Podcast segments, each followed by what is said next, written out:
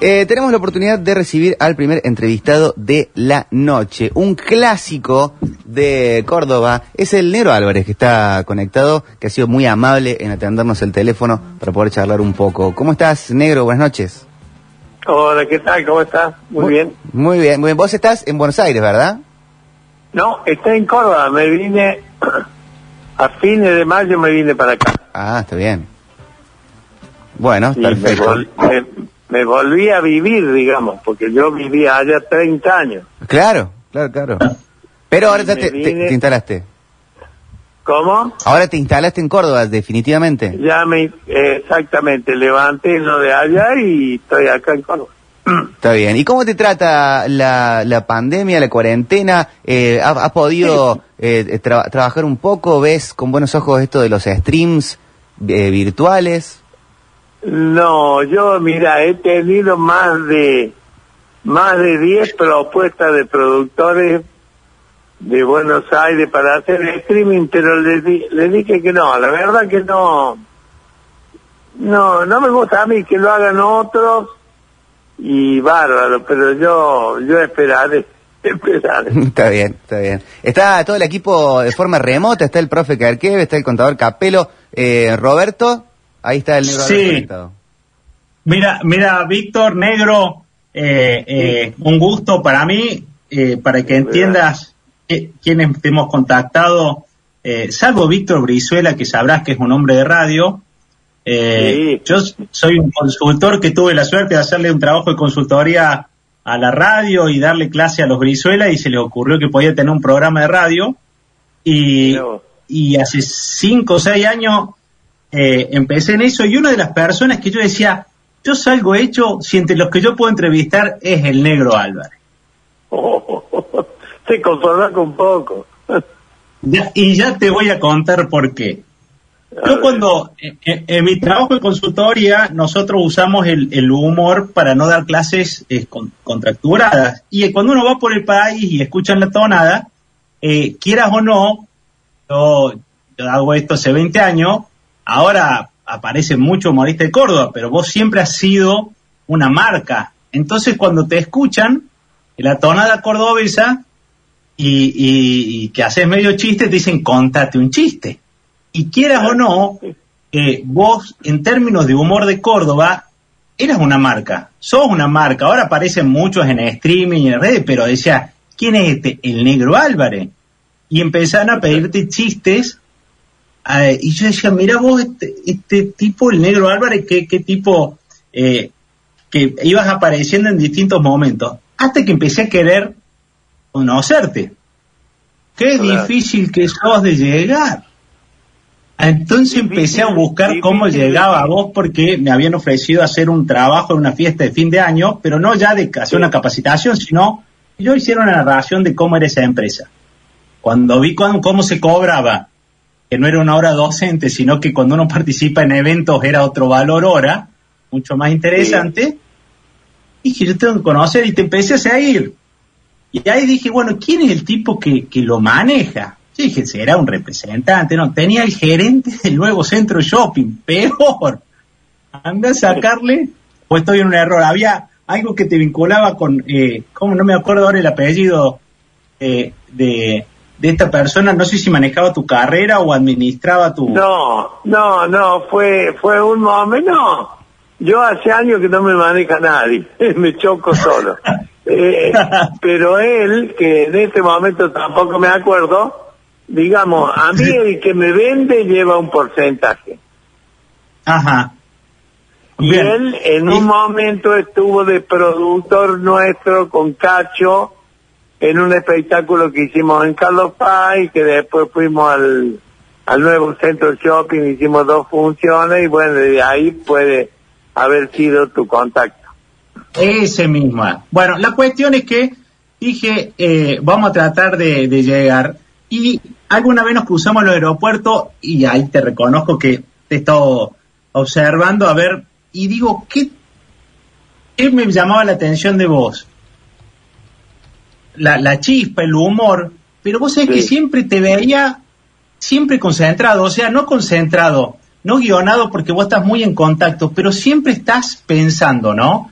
Digo, y, y yo decía, no pareces el típico profe de teatro o el tipo que hace reír y hace comedia, que hace clown. No, vos parecés un tipo, un, un empresario, no, no un empresario, un, un laborante común que va, tiene chispa, cuenta, pero por ejemplo, a mí me pasó ir a ver con, con un niño y vos estabas regulando a ver si el nene lloraba y cuando sin darte cuenta, cuando terminaste, me hiciste bien por el nene y uno no sé qué gritó y, te, y, y así pimponeabas con él cuando por ahí Cacho seguía un libreto. Yo decía, ¡guau! Y después nos cruzamos en un aeropuerto y vos eras Sí. como si viniera de, de hacer consultoría igual que yo, o sea, no era que estabas con el público, los abrazos, estaba volviendo a Río Gallego. No, no, yo atiendo a todo el mundo y todo, pero no me, no me gusta andar, eh, digamos, avasallando con los chistes, no, no me gusta, no. No, y digo, ¿qué hay, qué, qué notaste? Digo, ¿qué hay detrás de ese, de ese negro Álvarez? Eh, salvo cuando cantas, que cuando cantas sí me parece que te vas a, la estratosfera, o sea, me parece que ahí estás en una, en otra onda. Eh, cuando te veo cantar es, es como que sos un tipo que, que haces humor, pero no sos humorista, digamos que ese rol no te define o te queda chico. No, no ¿Es sé, así? no. No, yo no me defino de ninguna manera. Puedo decir de que todo lo que hago yo es lo que me gusta. Ajá. Ya ¿Qué sea el canto, ya sea el humor, todo, todo lo hago con las mismas ganas. Y lo que no me gusta no lo hago. Llámese streaming. Claro. He tenido oferta hasta del dueño del teatro Astro para ir a hacerlo allá y le dije que no, no, qué sé yo, no, no, nunca me desesperé por nada. Ujú. Negro, te saluda cuando- Franco Capelo. Hola. Sí, ¿Me escuchás? ¿Qué tal? Sí, te yo escucho. tengo una anécdota. Yo sí, eh, soy Franco, estoy acá en el programa. Te voy a hacer una pregunta, pero tengo una anécdota para competir con la de Roberto, que es que yo volví con vos en un avión de Buenos Aires también. Era un día a la tarde y vos venías haciendo la tuya, obviamente, venías de trabajar. Disculpame que te tutee. Eh, por- y, y yo volvía, y yo volvía también haciendo la mía. Cuando llego al auto, está, me fue a buscar mi mamá al aeropuerto, ¿verdad? Que me trajo al- a General ¿cómo? Eh, ojo, habla un poquito más lento que por ahí se pierde, ¿eh? Ok. Me, eh, me fue a buscar mi mamá al, al aeropuerto y cuando subo en el Sí. auto, me dice, le digo, ma, venía viajando conmigo el negro Álvarez. Ah, no, dice mamá. Fue, sacó una foto con vos y volvió al auto chocha.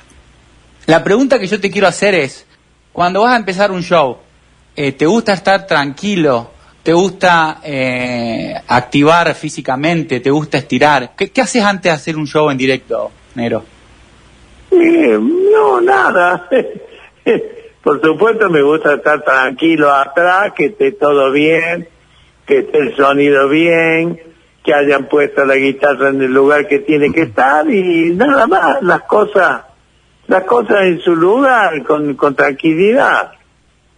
Eh, Negro, cuando, cuando preparas el, el- la producción, ¿te la hace alguien? ¿Armas vos un equipo de productores o también estás metido en la producción? No, en la produ según hay espectáculos donde me acompañan productores, pero normalmente eso lo hago yo y la parte, digamos, el arreglo de ir a agentores, actores, sí, eso me lo hace un productor. Y, y, y en eso... Pero lo demás, te- te- la parte publicitaria y, y eso la, la manejo yo, viste, una cosa que, que yo desde, desde chico, calcula, yo laburé en el diario Córdoba, Tiempo de Córdoba, vendía publicidad, tuve una pequeña agencia de publicidad, entonces lo conozco a eso. Y bueno, qué sé yo. ¿Y quién te formó? ¿Cómo? ¿Quién te formó? Porque vos hablas como si fuera simple vender y sabes que vender a veces te lleva a que te digan que no, eh, te digan sos caro, no, ni gratis. ¿Qui- ¿Quién te formó para saber a qué cliente entrarle, a quién no, cómo preparar la- una propuesta, Mira. fijar un precio? He tenido suerte porque he vendido de, de, de, de toda la vida, pero, pero me ha salido bien porque eh, trabajé en Olivetti y me fue muy bien. Trabajé en Alvear, Sociedad Anónima, que era la, la inmobiliaria del Banco del Interior, y me fue muy bien. Y después de, ya te digo, trabajé en el diario, vendía para la radio, vendía para canales, y me fue bien, qué sé yo, no sé. Tengo olfato, no sé. ¿Y, y, te pasó que alguien te haya descalificado y que la vuelta de la vida te haya dado la revancha y que te haya visto eh, en, en esos comienzos? Porque, viste, cuando uno lo hace sin título y, y apuesta su suerte, siempre te cruzas con uno que te quiere marcar la cancha. Eh, ¿Te ha pasado de que te hayan hecho dudar, te hayan descalificado y que, y que el tiempo te haya dado una revancha? No. Y si alguien lo ha hecho, la verdad que no me he dado cuenta. En eso soy seguro porque te digo, hago lo que yo quiero y lo que yo siento.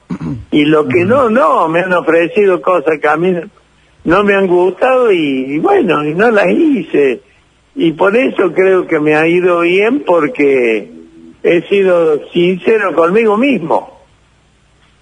Ujú. 100%. Y, es, y esas seguridades, eh, digo, ¿qui- ¿quién ha sido un líder así que te ha dado eh, esas certezas? Eh, ¿De dónde nace esa, esa construcción de la lectura? Porque digo, sos un tipo que trabaja solo, digamos, digamos, ¿con quién te has, quién te ha liderado, quién te, quién te ha ayudado a generar esa certeza? Bueno, yo tuve dos personas, una mi abuelo materno, que fue un tipo bárbaro que le fue muy bien en la vida familiar y económicamente.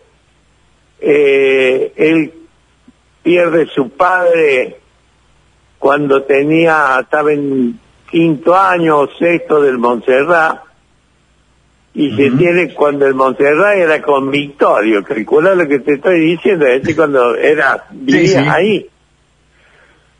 y entonces él se tiene que volver a manejar el campo de mi abuelo en Villa Dolores, porque era el más grande. Y entonces él empieza a manejar diciendo, chico, se aviva de que en Chile compraban mulas para las minas, y entonces él empieza a comprar mulas y las llevaba en arreo con 10, 20 criollos a Chile y hace su, su muy buena plata. Y bueno, y él me contaba toda, toda su peripecia, que viajaba con un revólver que, que me lo iba a dejar a mí, después se lo quedó un tío mío, este, un, un Smith Wesson 44 cacha de naca que no, que no me olvidé nunca, un, revólver espectacular, y este, y bueno, y me contaba todas las historias del campo, de lo que era volver de Chile con plata, con los peones que lo seguían, y dormir en el, en el campo, y bueno, y después tener plata y, y haber hecho de todo, ¿me entendés? Bueno, todas las historias que tenía que estar un- una noche entera contándote, bueno, Mirá. todas esas experiencias de él me, me, me formaron y mi viejo también, que era un tipo muy especial, eh, un día, un día me tenía, a ver, espera, ya te voy a cerrar una puerta que tengo. Está bien, esperamos. Está el negro. Álvarez eh, charlando con nosotros acá en la noche de digestión con una linda charla que para sentarse a escuchar. Sí, sí. Con las anécdotas del abuelo materno. Este, Y poniéndose en privado. Vos sabés que un día mi abuelo me cuenta una historia que me quedó para siempre, que venía con los, con esos gauchos, digamos, y que los, los gauchos ataban el caballo, la mula, lo que fuera, en- la ataban ahí en, en- un árbol, y él no. Ajá. Y dice que uno le pregunta, ¿usted por qué no ata su yegua?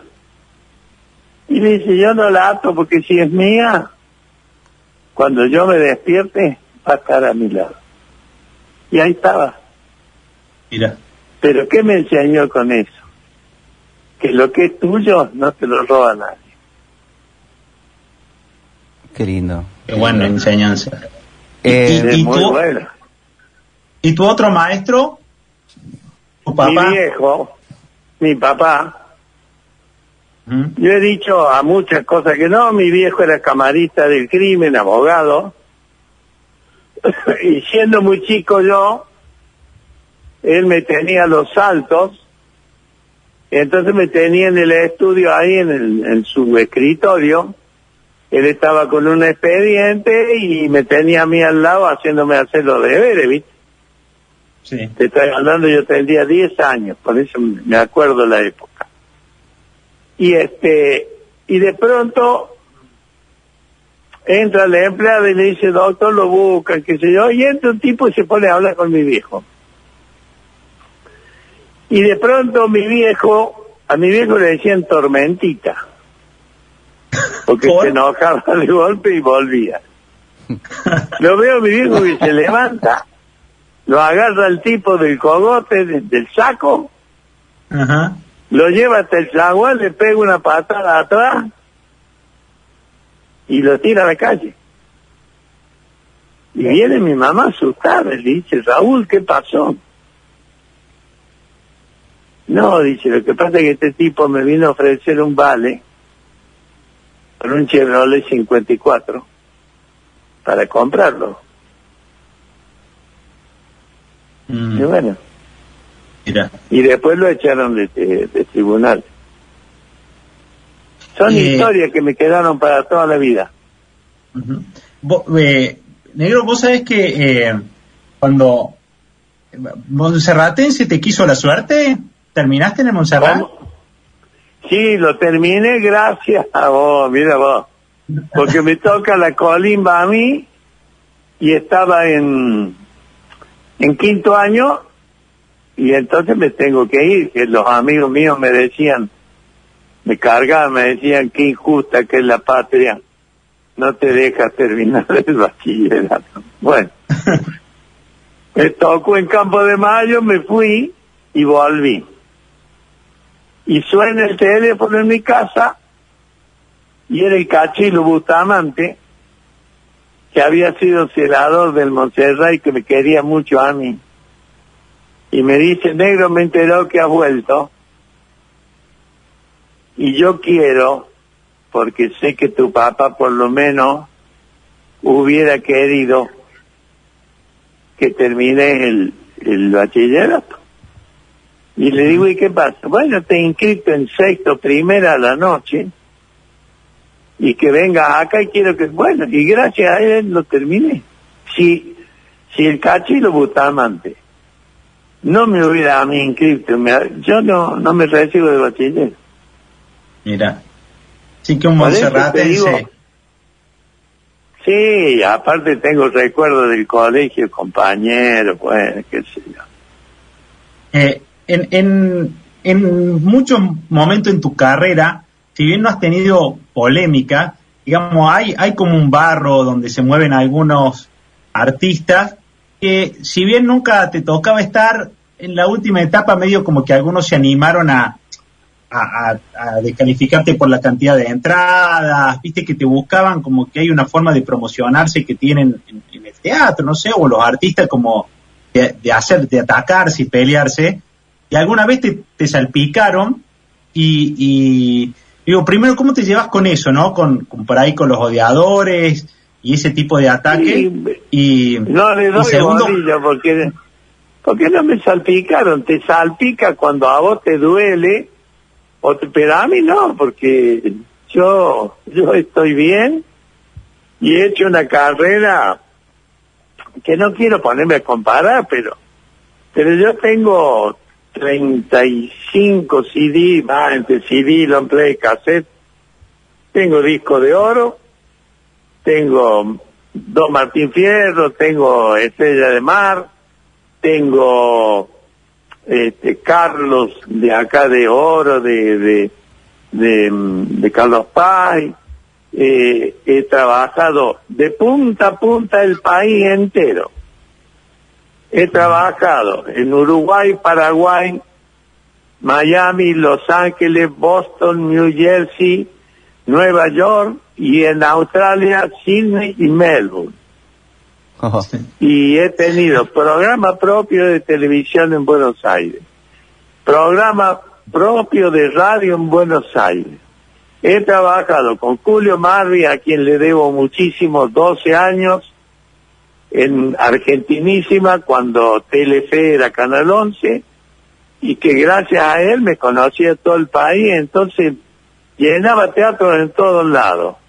Haber trabajado con Bernardo Neusta, que me llamaba por teléfono a las 6 de la mañana, ya me quería morir. Y bueno, y salir lunes, miércoles y viernes con Neusta, Cacho Fontana, Silvio Soldano, Orlando Marconi, Roberto Galán, Sofovich, y, ¿qué más puedo pedir? Con Yankelevich, con Montero, y bueno, y con los compañeros de nivel de teatro, ¿no? Con todo. Sí, y, y, y alguien, ¿sabes qué? Me habló muy bien de Boy, que me dijo, sí, y además él no va a tener problema de hablar de cosas extra, eh, porque, extra humor, porque hablar de negocios y de venta y de, y de tu motivación, eh, el lagarto Guisardi. Alguna vez cuando le hicimos la entrevista me contaba un poco de, lo que vos eras y, la verdad habla con mucho cariño de vos también.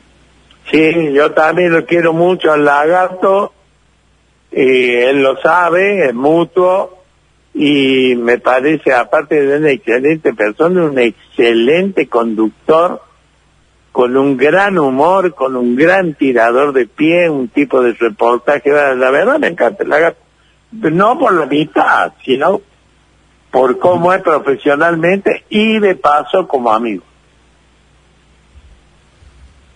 Bien, y entonces, para terminar, para que me, me, la charla, pero ya sabían todos que me quería dar este gusto, es, eh, vos sos un tipo que su oficio lo transformó porque la verdad teniendo varias opciones, sé que tuviste eh, tu carrera de músico, pudiste ser abogado y terminaste haciendo lo que querías y el humor fue cambiando y ahora cambia hasta la, la modalidad en la que hay que hacerla, porque ni siquiera se, uno puede plantearse hacer cosas con público, y así como yo no tengo ni aula y tengo que hacer todo vía Zoom, eh, vos no vas a tener teatro.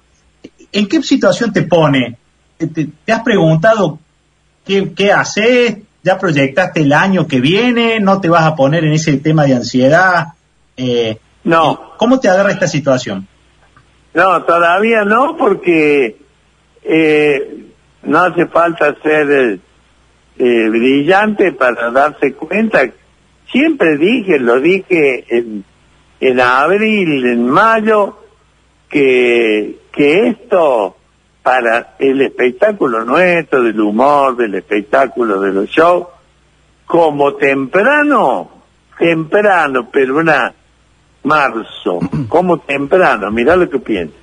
Y después no sé, porque no sé, calcula que se te muere un pariente y no, no podés ir a San Luis, no podés ir a Santa Fe, y entonces, ¿qué, qué, qué vas a poder ir a, a, ver, a ver una obra de teatro? Claro.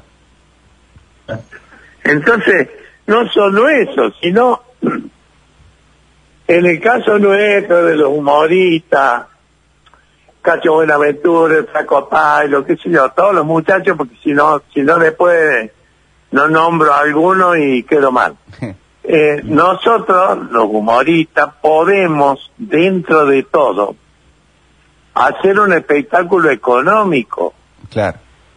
Pero hay gente que para armar una comedia necesitan cinco, seis, siete monos y entonces tenés que pensar si es gente de Buenos Aires, siete departamentos de un ambiente, porque yo he contratado para la gente que ha laburado conmigo, la última temporada que yo hice en Carlos Paz, porque el, el 2020 este, hice festivales, Y el 2019, bueno, a la, a la actriz que contraté, la alemana Grauman, el, el departamento costaba setenta y pico de mil pesos, más el sueldo, calcula eso, multiplícalo. Hoy son como 150 mil y si llevas cinco personas, tenés 800 lucas nada más que de, de, de habitación.